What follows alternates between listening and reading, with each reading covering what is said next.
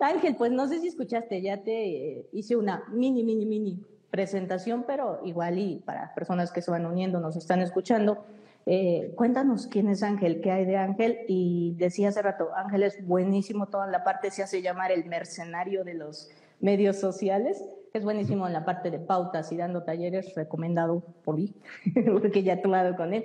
Ah, pero pero dije, bueno, es que a veces es, esa parte ya para Ángel ya ha tenido muchas invitaciones para hablar sobre el, sobre el tema y hoy nos gustaría que nos hables más sobre los emprendimientos que tienes, Ángel, y cómo es que los has hecho. Entonces, si puedes contar más de ti, de lo que haces, está perfecto. Claro. Eh, gracias, mi. Bueno, pues, a ver, enfocándolo un poquito más desde este tema, eh, yo llevo 10 años trabajando como freelance, ¿ok? como consultor independiente. De hecho, es como otra de los... Eh, pues a la hora que defino lo que hago, realmente yo suelo definirlo como consultor independiente especializado en publicidad en medios sociales. Eso es como que la tarjetita, lo que dice la tarjetita completa, ¿no? Ajá. Eh, ya lo de la certificación de Facebook y todo lo demás es, digamos, como la cereza del pastel. Pero yo me defino a mí mismo como un consultor independiente, ¿ok? Llevo 10 años haciendo esto. Yo empecé a trabajar por mi cuenta en 2011. Y pues desde entonces he estado en todo el tema de digital, sobre todo de medios sociales. Eh, deja y te cuento que yo antes de eso, cerca de 93 a 2011, pues calcúlale, como 18 años, estuve en eh, mi, mi, vida pasada, era mi vida pasada Godín. Porque yo trabajaba, de hecho, en una empresa de consultoría acá en, la Ciudad de México y yo tenía el, mejor trabajo del mundo. Ahí te cuento. Yo tenía el mejor trabajo del mundo porque entraba a las 8 y salía a la una y media. Trabajaba, en, trabajaba en el departamento de soporte técnico de sistemas de manufactura. Okay era, a, mí no me llamaban cuando las cosas salían bien, a mí nada más me llamaban cuando las cosas se rompían, no funcionaba. Exacto. Ajá. Y eh, pues me cargaba de pues, encontrar soluciones, básicamente. Normalmente la, la, gente en soporte técnico tiene, una, tiene un, un turnaround, tiene una vida eh, laboral muy corta porque es muy desgastante. Yo me aventé, insisto, 18 años porque con trabajando medio tiempo, pues la verdad es que no sufres ese desgaste tan fuerte que, que otras personas en, circunstancias similares Exacto, eh, tienen. ¿okay? Así que te diría, no, de 8 a una y media. ¿Y luego qué pasó? Porque dijiste, aquí ya no y mejor hago mi propio negocio. Por ahí, por ahí 2007 empecé a escribir mi propio blog, me enteré de toda esta cosa de los medios sociales. Yo me metí a Internet desde 93. ¿okay? A mí me tocó la primera ola, yo tuve que aprender Unix para poder aprender, este, meterme a Internet, ¿no? Y pues vamos, siempre me ha interesado, he estado ahí metido y fue cuando empezamos lo, lo de los blogs. Ok, yo empecé con mi blog en 2007 luego Facebook, Twitter, todo, todo, todo, todo ese rollo. Y empecé a conocer gente, a mucha gente que hoy en día también se dedica a esto. Muchos los conocimos por, por hobby, ¿no? Realmente. Y para o esto, lo empezaste a hacer tú por hobby? Sí. De tener un blog y todo. Totalmente, pues fue por hobby. Ajá. cuatro años más o menos. Y por ahí de 2011 me di cuenta que el futuro estaba en eso que el futuro no estaba en lo que yo estaba haciendo, que eran sistemas de manufactura, ERPs, éramos la competencia, la compañera que trabajaba era la competencia de SAP, por ejemplo, en algunos mercados. Y pues vaya, la tecnología, la tecnología, ya utilizábamos algunas cosas de Internet.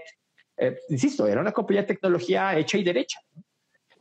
Pero me di cuenta que el futuro no estaba ahí. Dije, es que esto no va a aquí. como que también muy cómodo, ¿no?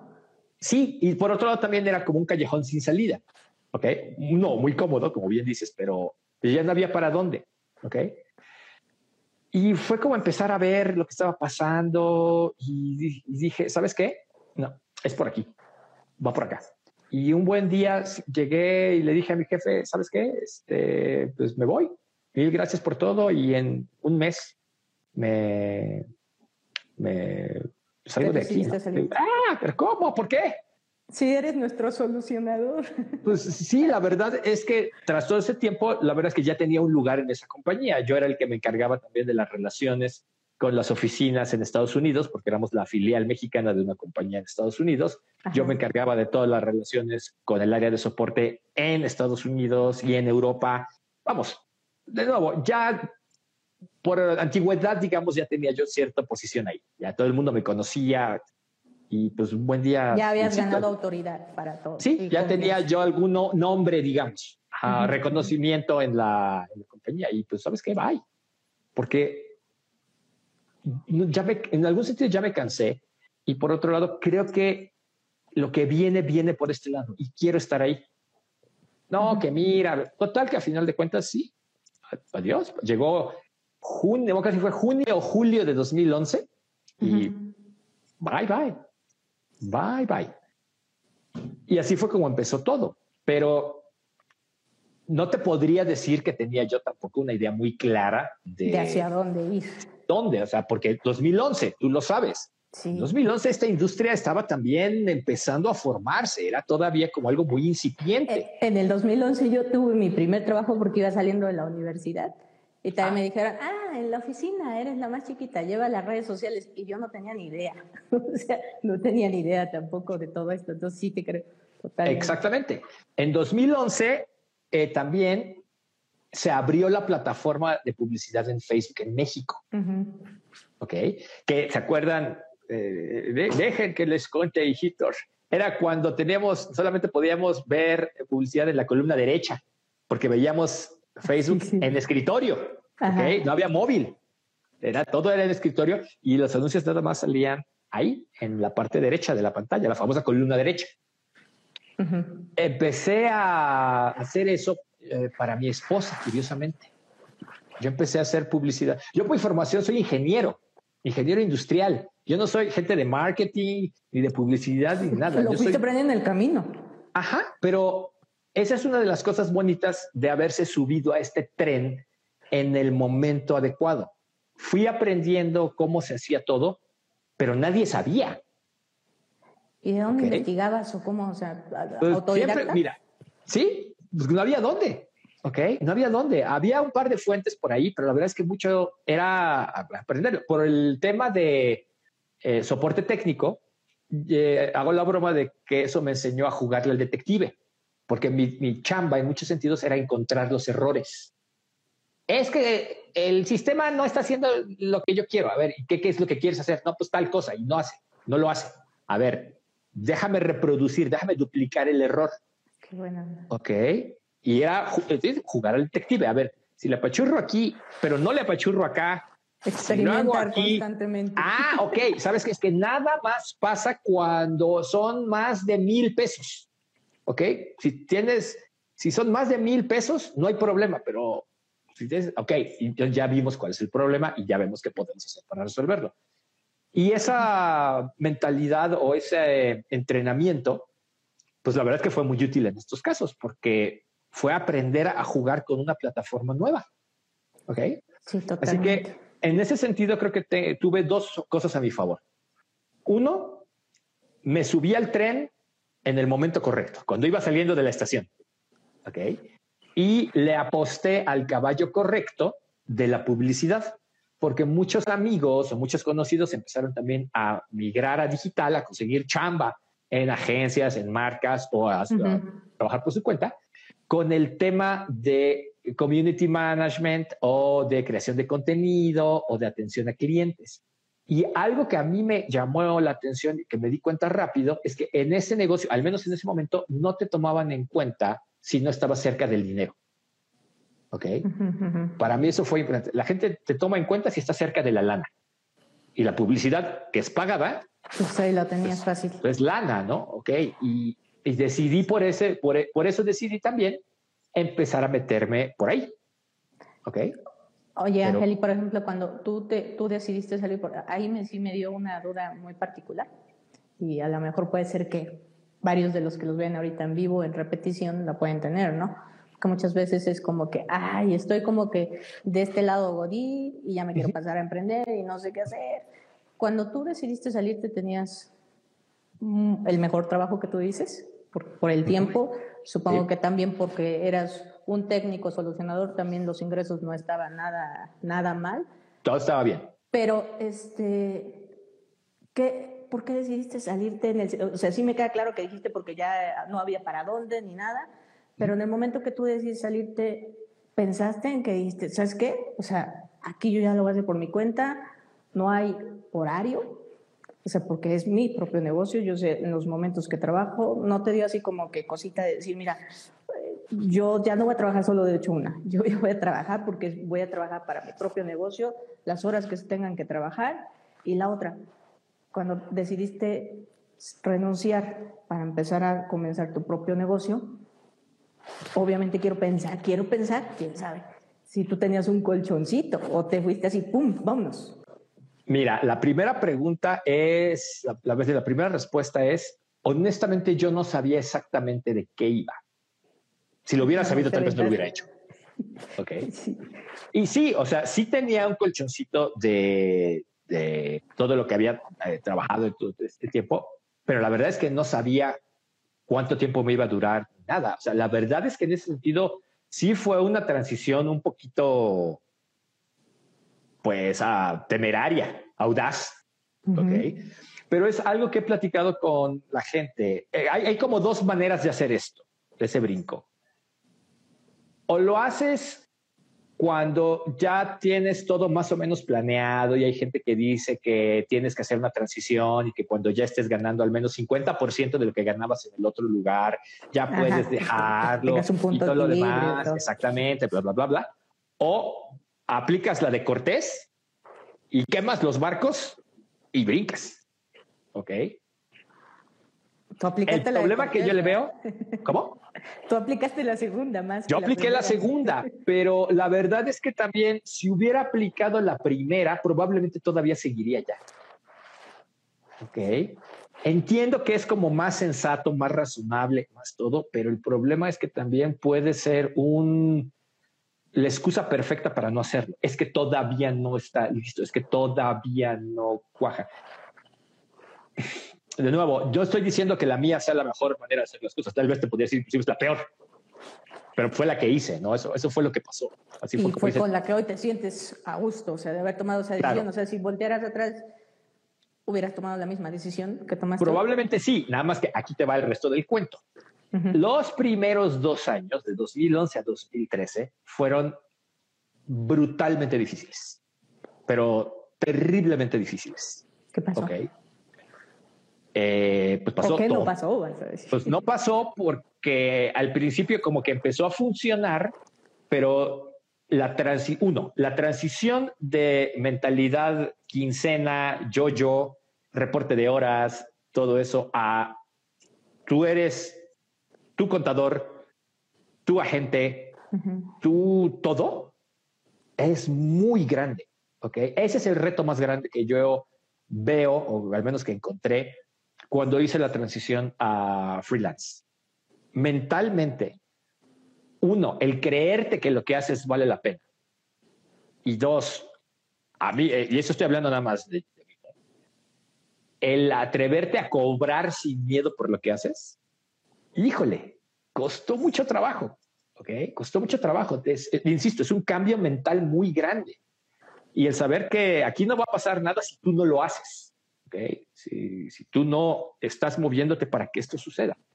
Uh -huh. Y esos dos años eh, fueron muy, muy complicados porque fue esa transición. Okay. O sea, te, sí, tenías hubo... que hacer un reajuste, un reacomodo y reiniciar todo, todo, todo. todo. O sea, ser todo. el hombre o sea, orquesta. Empezar de cero, es, sí es literalmente empezar de cero. Aprender cómo llevar tus impuestos.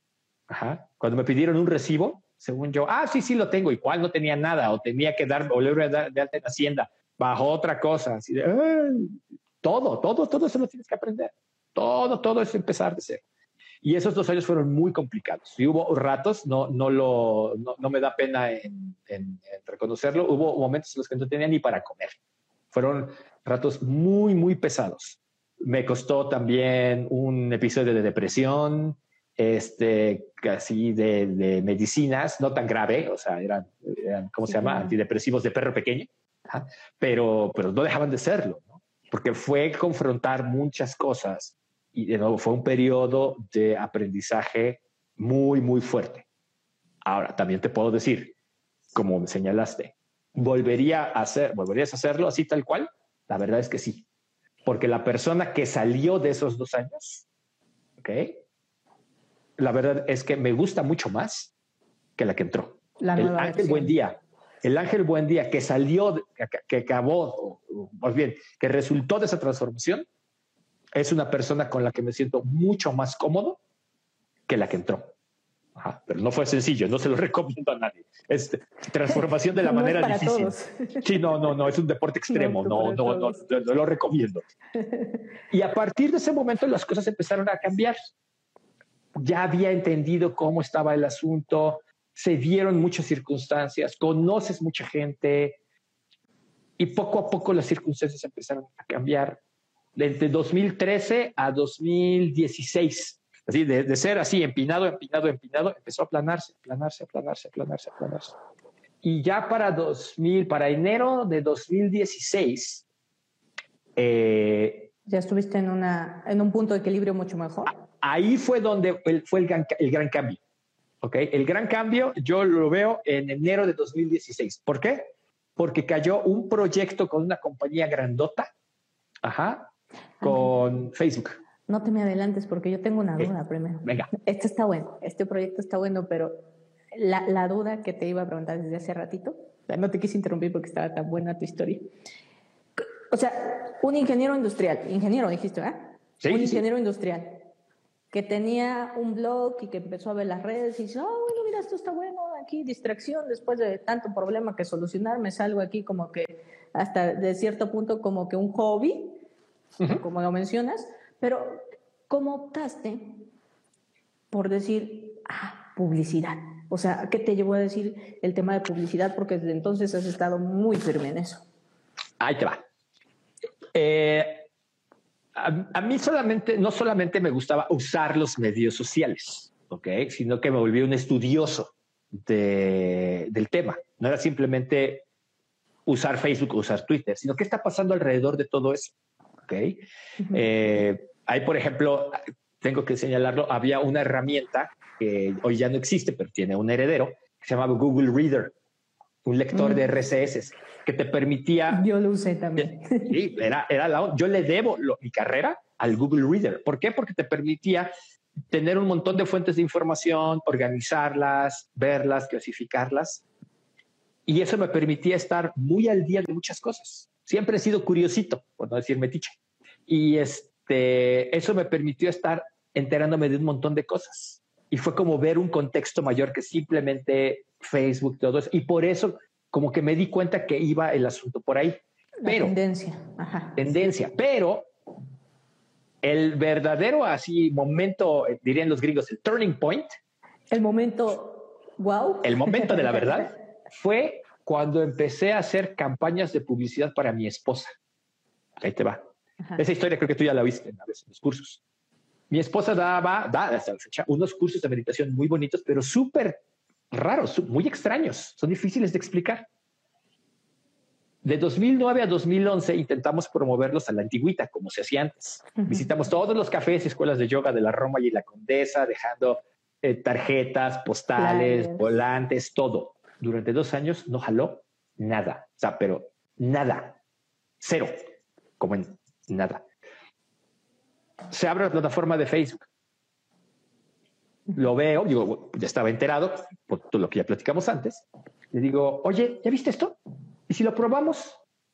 No nos puede ir peor y vamos a caminar menos. Ah, pues órale. Creo que le metimos 200 pesos. Nada más. Que aún en 2011 no era mucho dinero. Y sorpresa, las clases y los talleres empezaron a llenarse, empezaron a llenarse. En ese momento me volví un creyente. En ese momento dije, si esto puede hacer que algo que había resultado imposible hasta este momento suceda, es algo que tengo que aprender a usar. Esto funciona. es esto, esto, ahora sí, es una frase ya muy trillada y demás. It's a game changer, esto cambia el juego. Y me empecé a meter, pero porque vi que había funcionado de una manera que ninguna otra cosa había logrado hacer, ¿no? Y nota, esa campaña no se trataba de likes, no se trataba de engagement, no se trataba de alcance, era inscritos, zapatos en la alfombra. empezaste con el pie derecho en las campañas de entrada.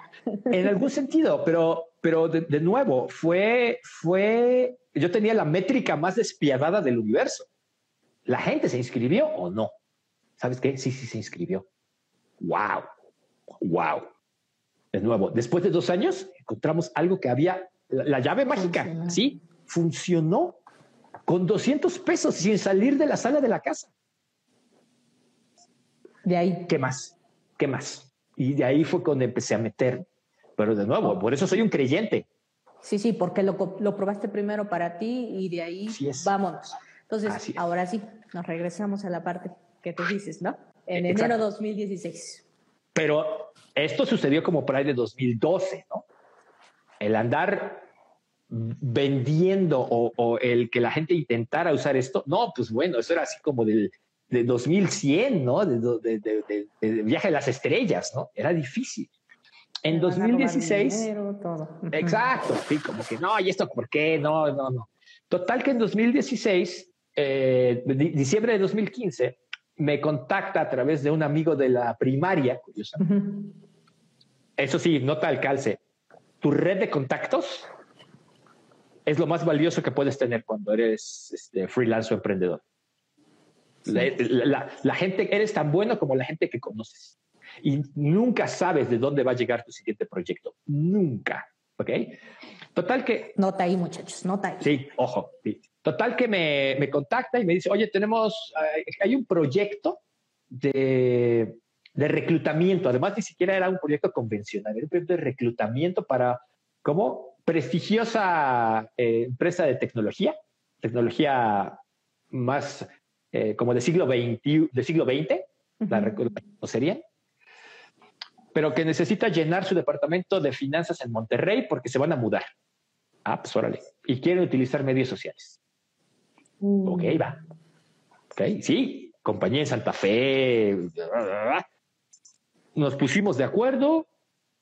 Era la primera vez que hacían algo así. Nunca habían hecho nada y querían aventarse con algo que tenía consecuencias importantes. O sea, era poder llenar su departamento de contabilidad. Si no hacían eso, no había nómina, no había impuestos, no había, o sea... O sea, tronaba prácticamente el negocio. Pues era un problema. Si no lo lograban, era una bronca. el objetivo era llenar, este, que tuvieran 600 personas en un evento físico, en un evento de reclutamiento. Ellos necesitaban 60 personas para llenar las plazas. Ellos sabían que solamente el 10% de los candidatos era viable. Normalmente ellos ya llevaban muchísimo tiempo haciendo este tipo de eventos, promocionándolos radio, tele, a la, a la vieja usanza. Pero o es para este, querían probar medios sociales. Ok, va. Objetivo. en ese momento entonces no había de ahí, o sea, porque te buscaron tu red de contactos y todo, pero todavía no estaba como que el, el, el montón de personas haciéndolo, ¿no? No, no, no, todavía no. Había, Habíamos realmente pocas. Y el objetivo, 600 personas en el evento. perfecto, va. Hicimos todo, o sea, la verdad es que esa campaña quedó muy padre. Viernes y sábado era esto. El viernes en la tarde me llama una de las chicas con la que estaba trabajando. Me dice, Ángel, acabamos de terminar el primer día del evento. Llegaron 40 personas. Esa sensación fría en la panza. Así de, ¿cómo que 40? Sí, nada más llegaron 40. Así de, no manches, ¿qué hacemos? Pues ya no hay nada que hacer. O sea, la campaña ya corrió lo que tenía que correr. O sea, ya no hay nada que hacer. Vamos a ver qué pasa mañana. A lo mejor era tarde, qué sé yo. O sea, justo es decirte la noche que me pasé. ¿Ok? A la una de la tarde suena mi teléfono la jefa de proyecto de todo esto. Decide. Dios. Dios mío. A ver, hola, ¿cómo estás? Buenas tardes. ¿Qué onda? Ángel, Ángel, pero así, levando la voz, ¿no? Tú esperabas lo peor. No, tienes idea, esto es un éxito. Claro, claro que es un éxito, nunca lo dudamos. Por supuesto que va a ser un éxito. ¿Por qué? ¿Qué pasó? Resulta ser que nada más llegaron 120 personas al evento. Pero 90 eran candidatos viables. ¿Ok? Del 10% de candidatos que ellos esperaban, se lo subimos al 75%. Superaron, pero por mucho, las expectativas. Llenaron, llenaron sus requisitos de, reclutamiento como a seis meses. Estaban fascinados. ¿Ok? Estaban fascinados. Y para mí, ese evento, ese proyecto fue importante porque fue finalmente poner una cabeza de elefante en, la pared. Fue el primer trofeo fue la primera validación de que sabía lo que estaba haciendo. A partir de ese momento fue cuando empecé a dar los cursos y cuando empecé ahora sí a promocionarme un poquito más en serio. Pero porque ese primer proyecto que había sido un éxito rotundo con un resultado de mundo real, me permitió decirme y creérmela y decir, ahora sí. Aquí mis chicharrones truenan. Ya tengo que mostrar. Porque antes, básicamente eras un cuate más, ¿no? Un, inclusive hasta un charlatano vende humo más. No, no había nada que te diferenciara. Y aquí no, aquí ya había un caso de éxito con todas las de la ley. Nada de engagement, nada de alcance, nada de seguidores. No, no. Cajita sonando y todo el tema que va detrás. Exactamente. Algo que no era tan sencillito, se hizo y se hizo de la mejor forma. Irónicamente, esa compañía jamás volvió a hacer una campaña del mismo tipo para sus eventos. Nunca. ¿Y eso?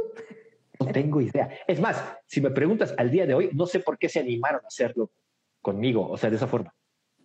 No, lo sé. Nunca, nunca, nunca pude volverles a preguntar. No sé por qué pasó, pero pasó. y nunca volvió a suceder. Y de ahí, bueno, ya, ahora sí que ya ellos. Ya de ahí. Tú ya traías la medallita colgando, ¿no? Ajá, y ya fue empezar a construir sobre eso. Ya fue empezar a construir sobre eso mis cursos, mi consultoría, el empezar a trabajar con universidades y poco a poco eh, las cosas empezaron a funcionar de una manera distinta. O sea, el trabajo en universidades, perdóname que te interrumpa ahí, el trabajo en las universidades y todo también fue referente a lo mismo o sea, de que ya te fuiste ganando un lugar en el Totalmente. Este tema. Em, empezar a trabajar con gente y que la gente te conozca, que la gente a la hora de que le pregunten, oye, necesito un cuate que sepa de publicidad en medios sociales para un diplomado. Ah, pues mira, te comunico con Ángel, porque él le sabe mucho a eso. Referencias y contactos. Y, y este es el punto al que quería llegar. Si haces bien las cosas durante esos primeros dos, tres años, y es muchísimo trabajo, son días de 18 20 horas. Eh, incertidumbre, ansiedad, todo lo que sea. Si haces bien las cosas, sobre todo si sabes hacer las cosas, llega un punto en el que tú ya no tienes que buscar el trabajo. El trabajo te empieza a buscar a ti. Y ahí es cuando sabes que ya hiciste bien algo. Esto de las universidades así empezó a pasar. Yo nunca fui a tocar una puerta. Ellos me buscaron. Me dijeron, oye, necesitamos, necesitan a tal gente acá échales un grito. Ah, pues órale, va. Ok. Eh, la, consultoría empezó también a pasar así. Oye, este, me dijeron que tú le haces a esto. ¿Qué onda? Ah, sí, claro que sí. Venga. y ahora con este, tanto, ¿cómo te organizas, Ángel? ¿Cómo te organizas entre ah. consultoría, los servicios ahorita, y todo? Ahorita, por ejemplo, afortunadamente ya me pude contratar a alguien, a mi ayudante, que se encarga, por ejemplo, de toda la atención a clientes para los cursos y de muchas cosas. Es un par de ojos y un par de manos extras que ha resultado valiosísimo, porque se encarga, por ejemplo, del ornitobot, ¿tú lo conoces? El, chatbot que tenemos para atención a clientes, ella está checándolo, dándole seguimiento, ella se encarga de hacer, eh, por ejemplo, Valeria, no, no, ella se llama Valeria, Valeria Aguilar, bendito sea el día que la conocí, este, se encarga de hacer el contenido para las redes, etcétera, etcétera. Lo cual me deja a mí tiempo para poder atender las chambas de consultoría o de cursos cerrados que requieren otro tratamiento. ¿Ok? Pero en ese sentido, sí, afortunadamente llegó el punto en el que necesitaba, que pude traer a alguien más para que me ayudara. Y pues eso, la verdad es que ha sido también una maravilla. Curiosamente, eso tiene como un poquito más de un año, en febrero de 2020, antes de la pandemia. Pandemia, sí, sí, sí. en el momento, en pues el momento adecuado, porque de ahí subió. Oye, Ángel, tú, tú decías ahorita, a, lo largo de lo que nos vas contando, eh, que los primeros tres años, ¿no? O sea, son muy, muy de construir, de sembrar, de sembrar, de sembrar, de sembrar para después poder cosechar. Pero no sé, yo creo que sí. Te has topado mucho eh, ahora en tu podcast, en lo que tú ves, analizas y los invitados que tienes. Y bueno, estando de cerca con clientes, que muchos desisten, pasan dos meses y dices, no, esto no es para mí. O sea, bye, ya estoy, estoy fuera. Mejor me busco un empleo porque no voy a poder. ¿Tú cuál es, o sea, para ti, para ti, porque lo que dicen, lo que a ti te funciona, a lo mejor a mí no me funciona para nada, pero a ti qué te funcionó en estar ahí, persistir, persistir, mucha resiliencia, es decir, pues un día va a pegar porque yo sé que está funcionando esto. Mira. O, ni lo pensabas, a lo mejor. No, la verdad es que no, no lo pensaba así. Solamente había una cosa que yo sí sabía, que ya estaba harto del mundo corporativo. Yo estaba lo suficientemente harto como para decir, ya no más, o sea, ya no regreso. Ya estoy, estaba lo suficientemente harto para no tomarlo como una opción. Solamente una noche, eso sí me acuerdo, una noche por ahí del primer año, fui a dar una conferencia a Polanco y ya era noche. Creo que yo nada más tenía un boleto de metro en el bolsillo. O sea, tuve que caminar, cruzar todo Polanco para poder llegar al, al metro, al auditorio. Y pasé enfrente de mi oficina. Y fue el único momento en el que casi, casi fue de llegar a la puerta y déjenme entrar, déjenme regresar. Era broma. era, sí, ya lo pensé mejor, me equivoqué. y en ese momento también fue decir, no, no, no puedes regresar. O sea, la analogía que te decía de quemar los barcos fue legítima. No porque haya acabado mal, no porque y se van todos al diablo, ya no los quiero volver a ver. No, al contrario, o sea, esa puerta estaba abierta. Si hubiera querido regresar, probablemente hubiera podido, pero era una cuestión personal. Es decir, no, de veras que no, en serio que ya no, no quiero volver, ya no quiero volver a hacerlo. Y algo que también hay que tomar en cuenta es que no todo el mundo está hecho para esto. No todo el mundo va a, querer hacer esto o va a querer aventarse todo este circo de. Estar dispuesto a vivir en la certidumbre, ¿no? Hoy como Exactamente. Exacto. No todo el mundo está hecho para esto y está bien. Está bien. No, no. A veces me, da un poco de risa este culto al emprendedor, Y la verdad es que no todo el mundo está hecho para eso. No estoy diciendo que uno sea mejor o peor. Simplemente es como hay, hay animales que viven en el agua y están hechos para vivir en el agua y los sacas a la tierra y pues no funciona. Y no es que sean diferentes o sean, sean mejores, simplemente son diferentes. algunos nos pasó eso. Pero de nuevo, yo tuve que trabajar 18 años de Godín para hartarme. Hay gente que a lo mejor se harta con tres, Y hay gente que a lo mejor no se harta, que a lo mejor de veras le gusta y, y prospera en esas reglas. Bien por ti bien por ti. O sea, Tú después de un mundo lleno de, de, comunidad, lleno de horarios y todo lo que tú tuviste a tu alcance para decir, poder disfrutar en la tarde con tu esposa, hacer lo que tú quisieras, en el momento en que estuviste en esta crisis, si pudiésemos llamarlo así, lo seguías disfrutando. O sea, al, estarlo haciendo, seguías disfrutando lo que hacías, aún con la dificultad. O, en algún momento te quedaste así como que, ay, no sé, hubo, sí, sí hubo ratos en los que lo cuestionas, pero en realidad a mí una cosa que me ayudó siempre es que estaba haciendo algo que me gustaba. Y hubo una cosa que también es importante, y de nuevo es algo muy personal. Por ejemplo, en la, en la universidad o cuando te preguntan, cuando eres joven y te preguntan, oye, ¿y tú qué vas a hacer o qué quieres, qué quieres dedicarte? La verdad es que yo no sabía. Lo único que sí sabía, dije, lo que sea, lo que sea que sea que vaya a ser, quiero ser muy bueno. Quiero ser el mejor. No sé, no sé qué vaya a ser, no tengo ni idea que me vaya a dedicar. Pero lo que sea, quiero ser muy bueno. Quiero que digan, ese cuate sí le sabe. Eso era lo único que yo tenía claro. Y encontré algo que, que me gustaba, que se necesitaba y que aparte pues, pagaban por ello, que la verdad es un privilegio que no todo el mundo tiene. Y yo tuve la fortuna de encontrármelo. Y pues eso fue, eso fue también como parte de la magia de este asunto. Cuando trabajas como freelance y te conoces tantito como persona, una de las cosas también bonitas es que tú puedes armar tu propia descripción del trabajo.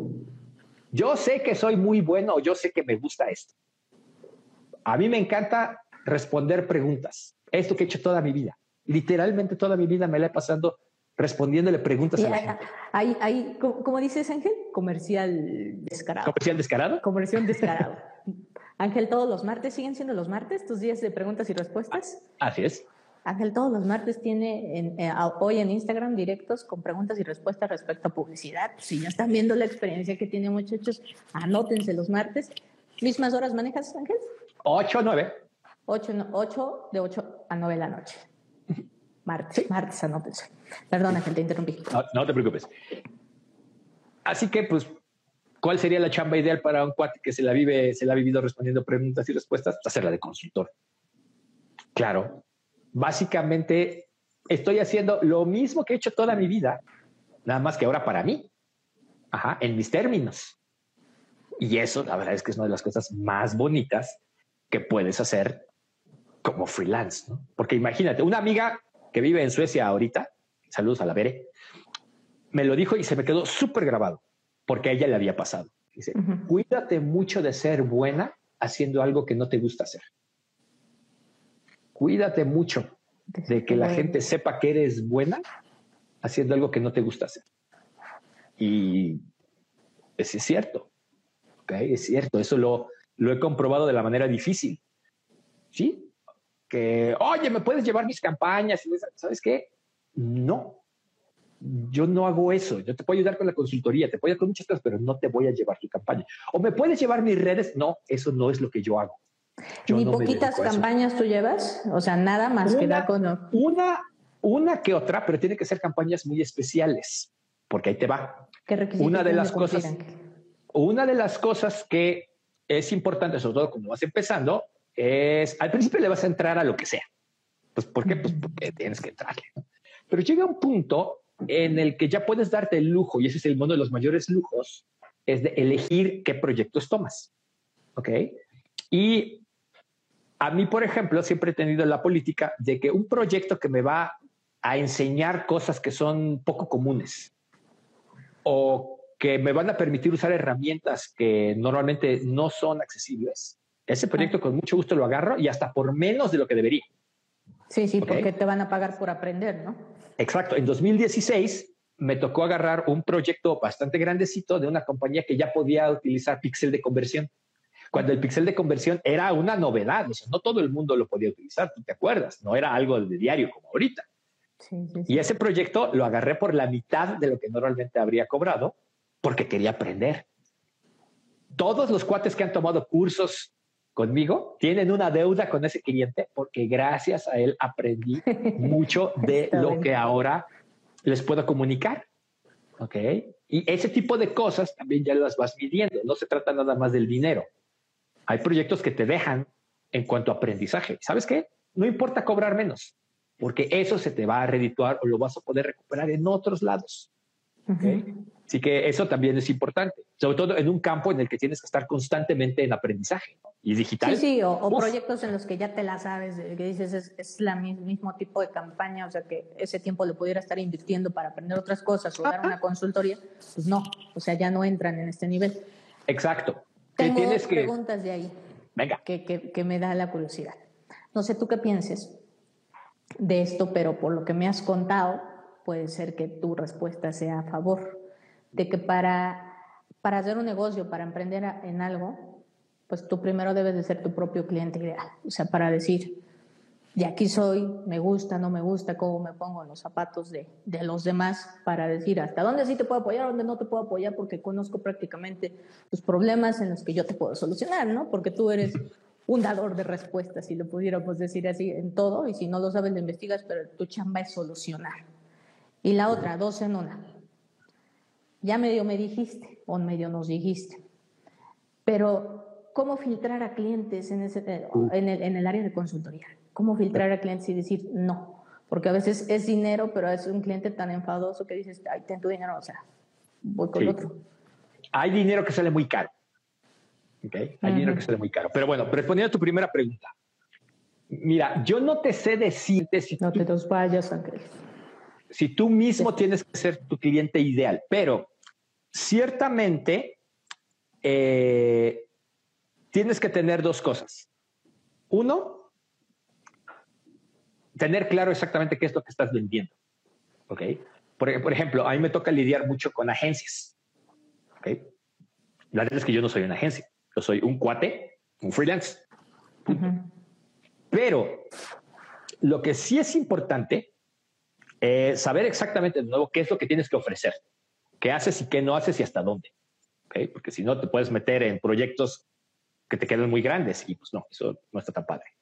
Pero lo que es más importante es siempre tener esa vocación o esa actitud de servicio.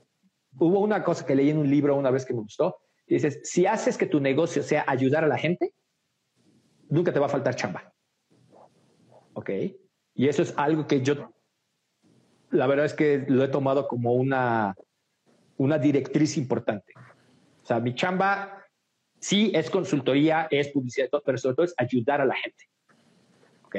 ¿Qué necesitas? No, pues quiero llegar de aquí a acá. Ok, ¿sabes qué? Sí, sí te puedo ayudar, al menos en este tramo, a hacer lo que necesitas. Por eso la sesión de preguntas, esa que es abierta, por eso, este, los cursos, webinars gratis, todo eso. ¿Por qué? Porque es, es ayudar, es ayudar, ayudar, ayudar, ayudar. Y eso se te regresa. A mucha gente esta idea no le queda clara, sobre todo en medios sociales. Al principio tú te acuerdas. No, pero ¿cómo vamos a estar dando nuestros secretos? ¿Cómo vamos a estar dando nuestro conocimiento? Dude, eso la gente lo puede buscar en Google. O sea, eso lo que la gente te compra no es tu conocimiento es mucho más que eso y eso lo tienes tú nada más. ¿Ok? Por ejemplo, es dar cursos. ¿Pero por qué vas a dar cursos? Estás formando a tu competencia. No, no estoy formando a mi competencia. Porque mi competencia, porque mi competencia no tiene 10 años de experiencia ni ha hecho lo que yo he hecho. ¿Ok? No me preocupa compartir lo que yo sé porque vendes otra cosa. Porque tendrían que recorrer entonces hacia atrás lo que ya hay, ¿no? Exacto. Exacto. Y pues no, no funciona así. Es como, a mí en particular se me hace una, una forma muy miope de, de de hacer las cosas. Creo que si compartes, si ayudas a la gente, si estás al servicio de tu comunidad o de ese grupo de personas al que te interesa alcanzar, eso es chamba. Eso invariablemente reditúa en chamba. ¿Ok? Y una chamba que eventualmente te empieza a buscar, que fue una de las cosas que empezamos a, platicar hace rato. Y es cuando la chamba te empieza a buscar, te empieza a, encontrar. Y la otra es cómo le haces para saber que un cliente... Sí, que no es buen cliente, o sea, o que ya, ya, ya, está sonando como entre los cotizados de la consultoría y decir, con Ángel, todos con Ángel, yo te recomiendo Ángel. Y después, no, sí, pero o sea, no todos, no todos tienen, tienen acceso a Ángel. ¿Por qué características, Ángel? Ajá a veces es como mucho de colmillo, la verdad. Hay veces que simplemente desde la manera en la que preguntan, desde ese primer mail o desde esa primera comunicación, tú dices, ok, va a ver, seguimos platicando o mm, mm, esto no va a acabar bien. Ok. Hay gente que simplemente en su discurso, en la manera en la que se dirige a ti, tú puedes decir, no quiero trabajar contigo. Y ser freelance tiene pocos privilegios. Uno de ellos es el que le puedes negar el servicio a quien se te antoje. Pero tienes que aprender eso. Uno. Gente que de entrada puede no ser cortés quiera, ya es, es un foco rojo.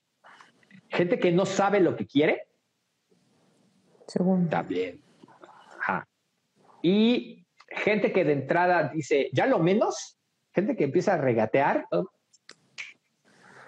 va para afuera. ¿Ok?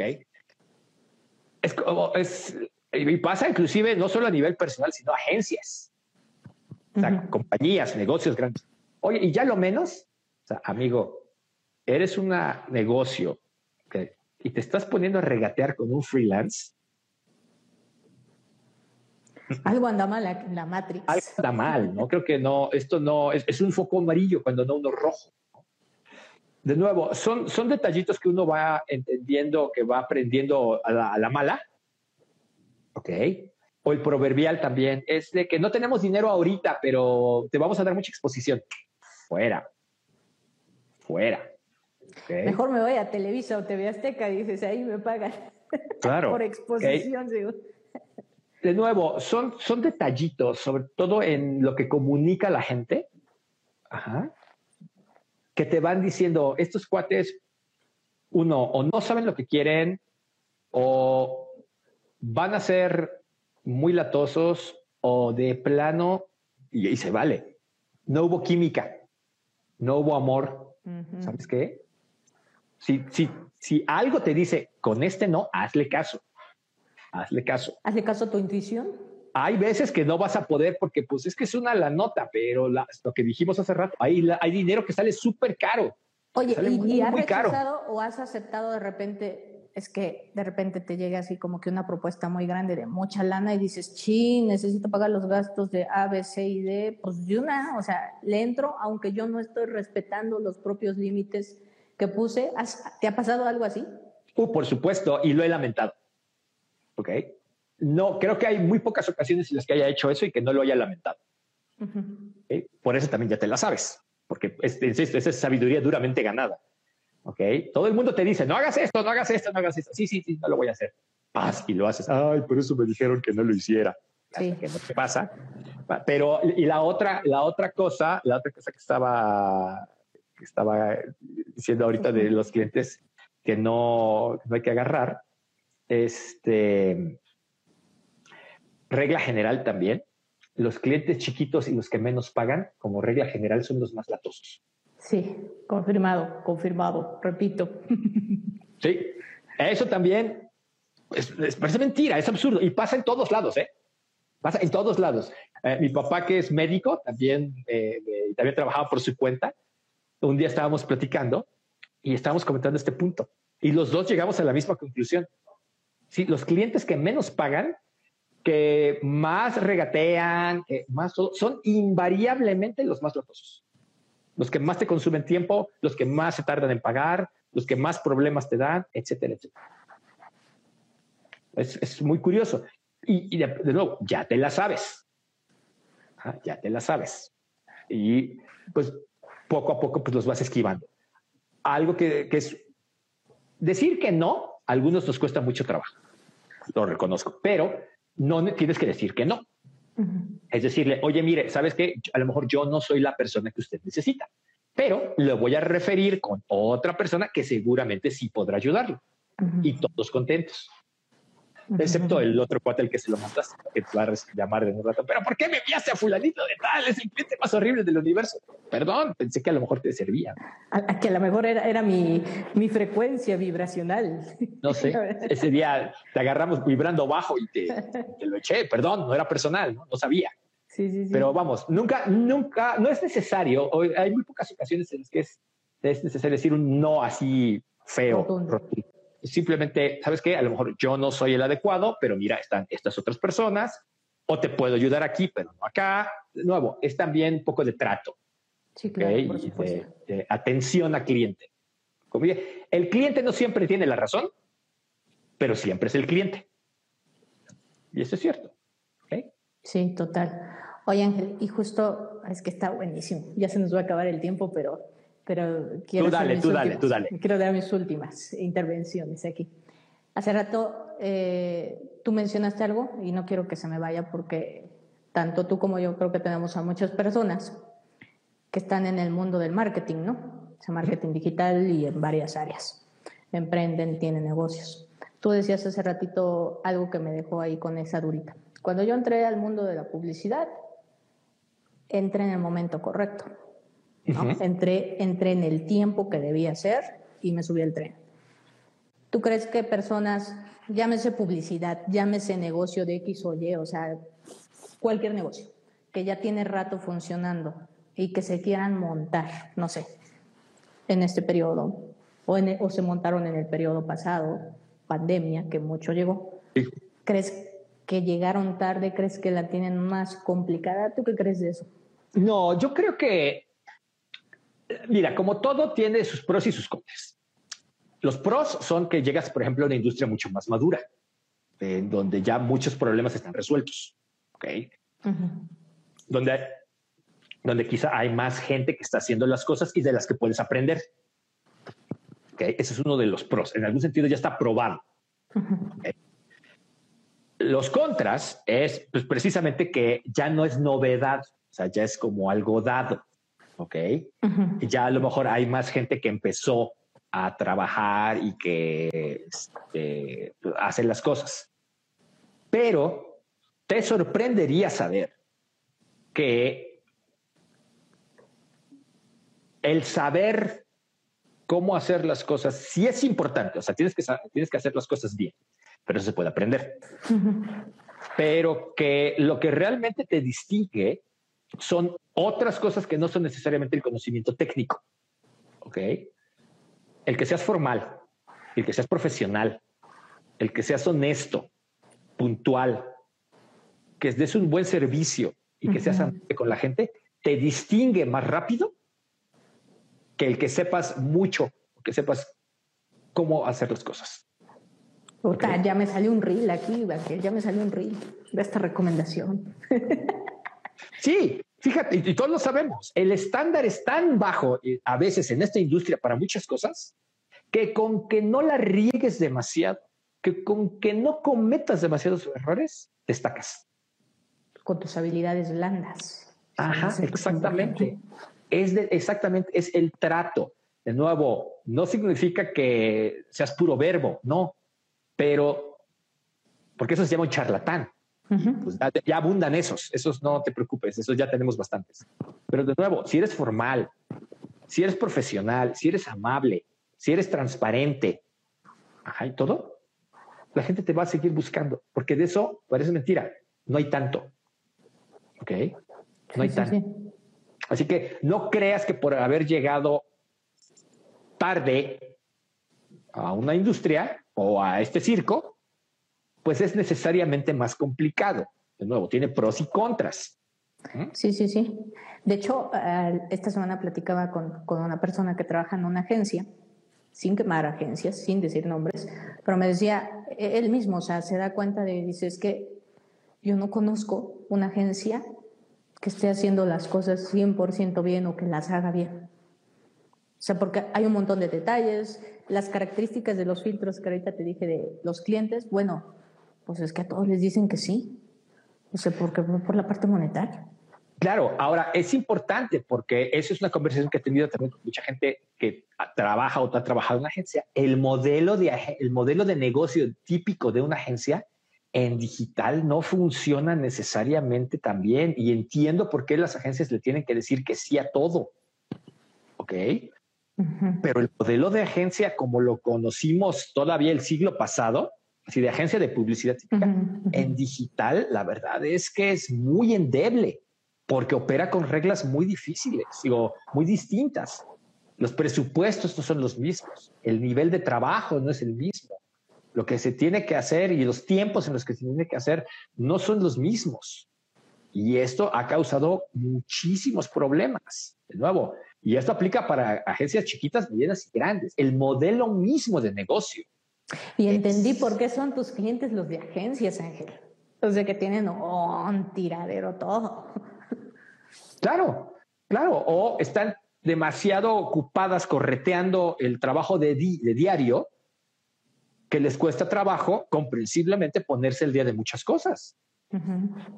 Ok, por ejemplo, con mucha frecuencia he dado cursos cerrados a agencias, agencias que quieren aprender ciertas cosas, ciertos temas específicos en sus tiempos y demás, etcétera, etcétera. Está perfecto, está muy bien.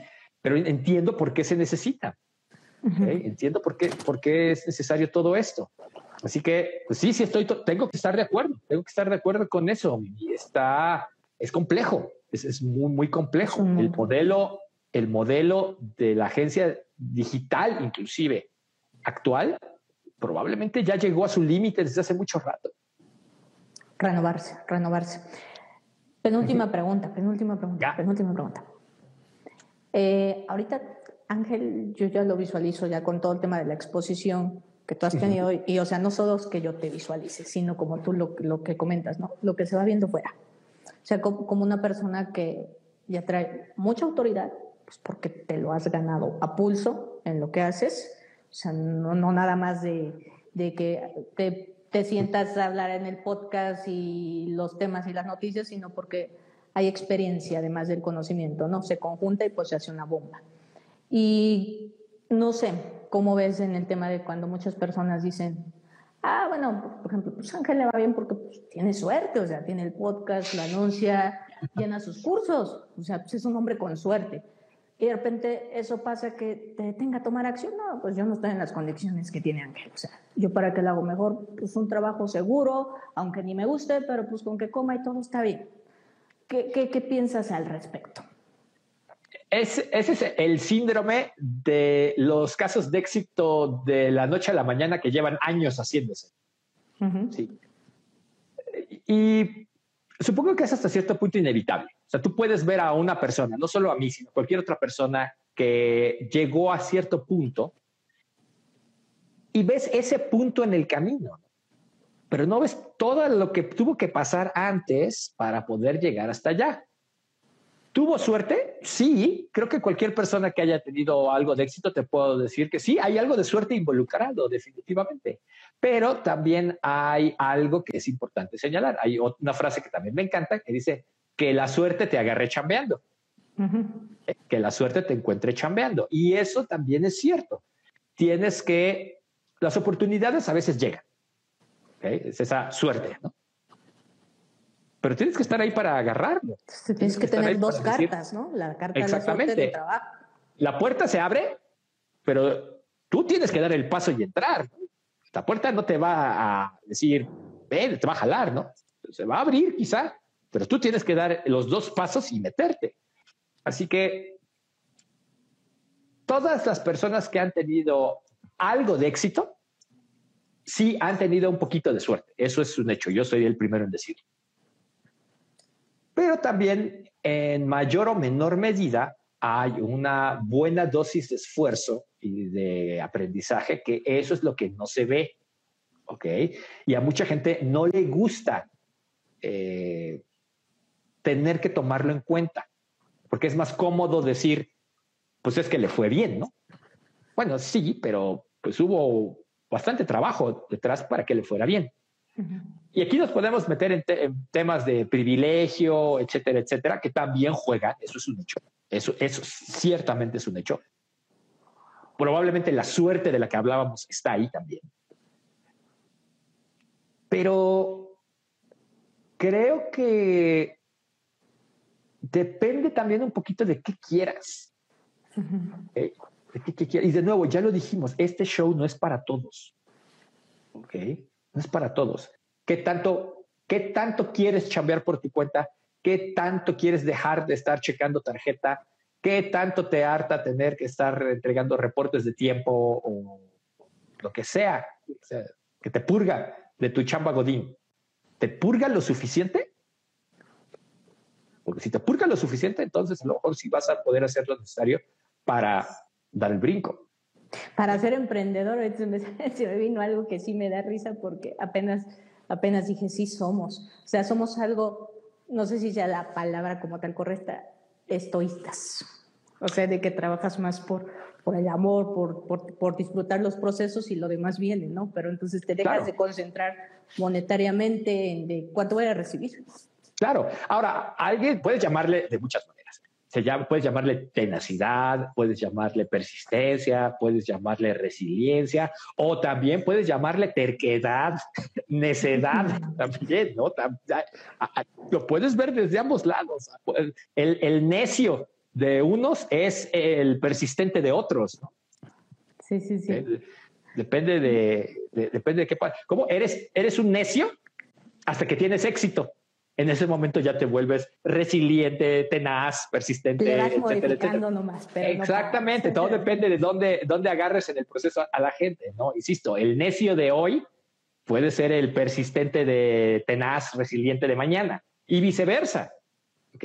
Y viceversa, porque hay que cambiar también. Es, en, general, pero digital lo deja muy, muy de manifiesto. Tenemos que estar cambiando, tenemos que estar reinventándonos, tenemos que estar siempre aprendiendo. Esa es una de las cosas que también me encanta de esta industria. Me mantiene siempre aprendiendo, siempre, siempre aprendiendo, trabajando con gente más joven que yo, escuchando nuevas ideas, entendiendo nuevas cosas. Y eso es algo que te mantiene vivo, te mantiene te mantiene andando dinámico. Y eso a mí también es una de las cosas que más me ha gustado de esta chamba, porque es algo que creo que en un trabajo corporativo no siempre se tiene. De hecho, creo que es por hecho la excepción, no la regla. Y eh, fue una de las cosas que también a mí me hizo decidirme a brincar. Sí, no, Ángel, hoy sí totalmente hubo cátedra, inspiración para seguir, en el sentido de los que se sintieron identificados, vieron la charla, o sea, emprender no es de hoy para mañana. Emprender no es los resultados vienen al siguiente mes. Emprender es disfrutar, emprender es hacer también lo que te gusta, porque pues de ahí viene la, también la parte de ¿y, qué pasaría si no te pagan este por hacer lo que te, lo seguiría haciendo? Probablemente lo seguiría haciendo, Probablemente lo seguiría haciendo.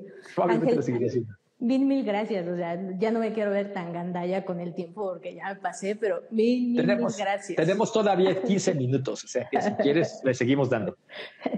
Pues, pues igual y con la, con, la, con la siguiente pregunta antes de que te avientes eh, tus comerciales descarados que le dices que me encanta mucho cómo los mencionas y todo. ¿Qué consejo le darías a las personas que deben enfrentarse? Porque muchas veces también eh, el decir, híjole, pues hoy estamos en pandemia, no voy a mencionar esta palabra porque ya mejor pasan cosas. estamos en tiempos difíciles y te tienes que exponer, te tienes que empezar a exponer y todo. Ay, no, pero si yo me expongo, ¿qué van a decir de mí? Que no sé lo suficiente o que está pasando esto, el otro. No, mejor no. O sea, sigo como estaba. ¿Qué consejo tú le das a las personas que deben de enfrentarse a las críticas y aún así tener foco para concentrarse en lo crucialmente importante, o sea, porque al final es, no estás aquí para caerle bien a alguien, sino estás aquí para tú mismo superarte y ser tu mejor versión, ¿no? Y más que nadie tú lo sabes. ¿Con qué consejo nos vamos de Ángel en ese sentido? Esa sí está, esa sí está para adultos. Este, creo que lo más difícil, y ese probablemente es el consejo, ¿ok?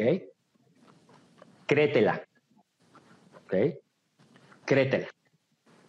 Cree que sí puedes, ten la confianza de que sí puedes salir adelante, ten la confianza de que sí tienes lo que se necesita para hacerlo.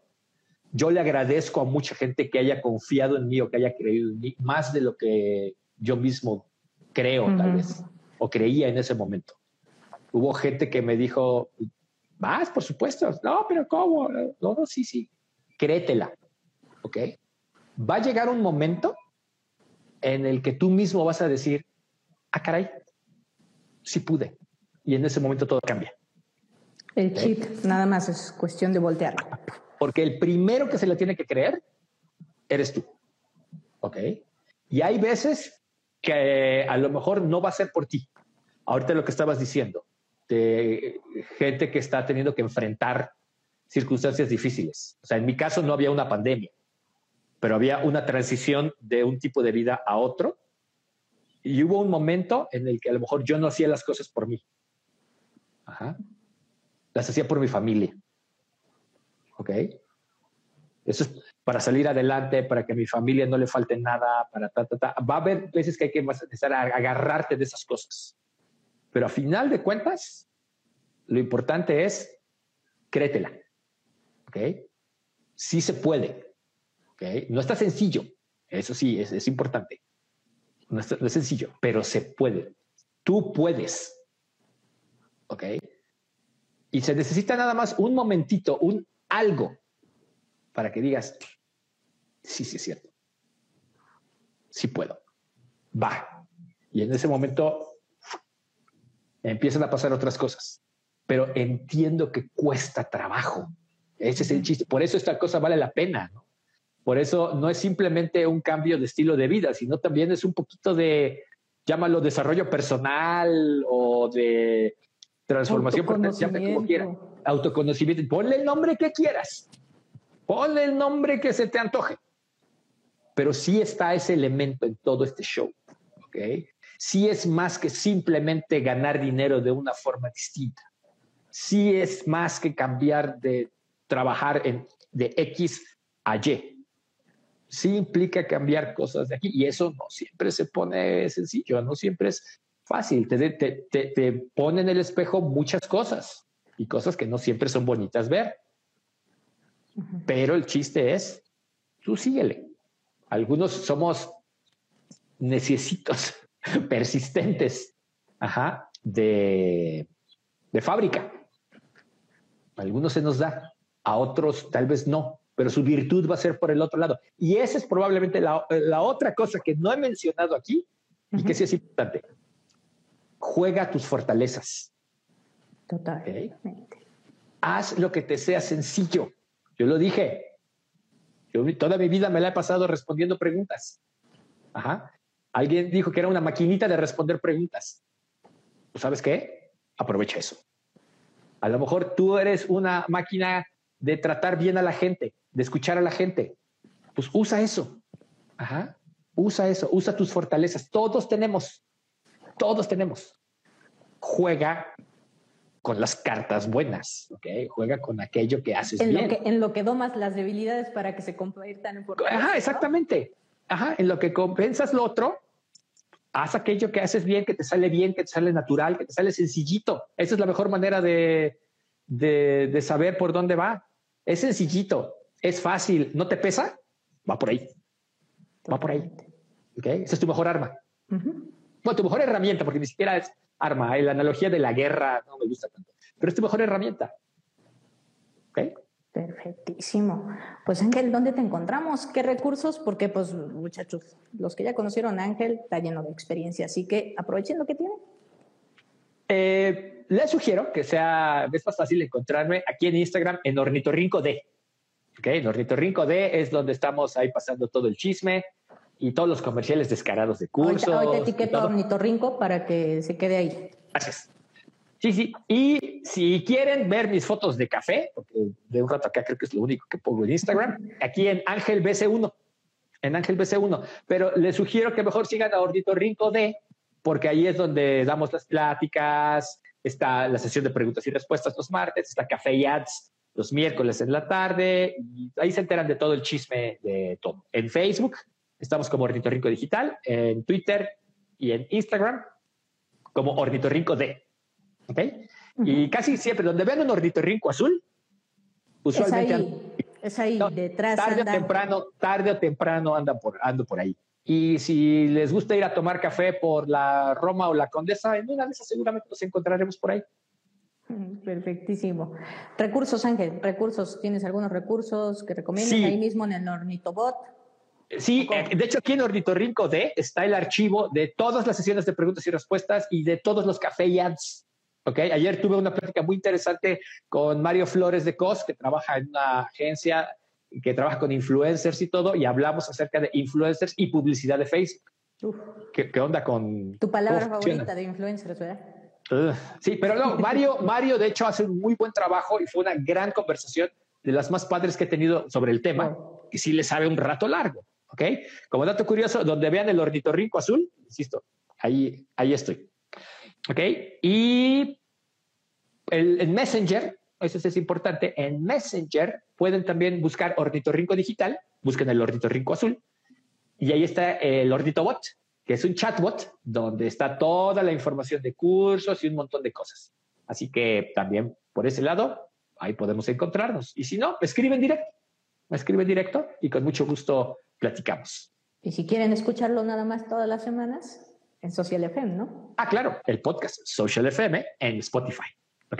Estamos en Spotify, en Google Podcast, en Apple Music, en todos los lugares donde se puede escuchar podcast. Tú buscas social.fm y ahí estamos.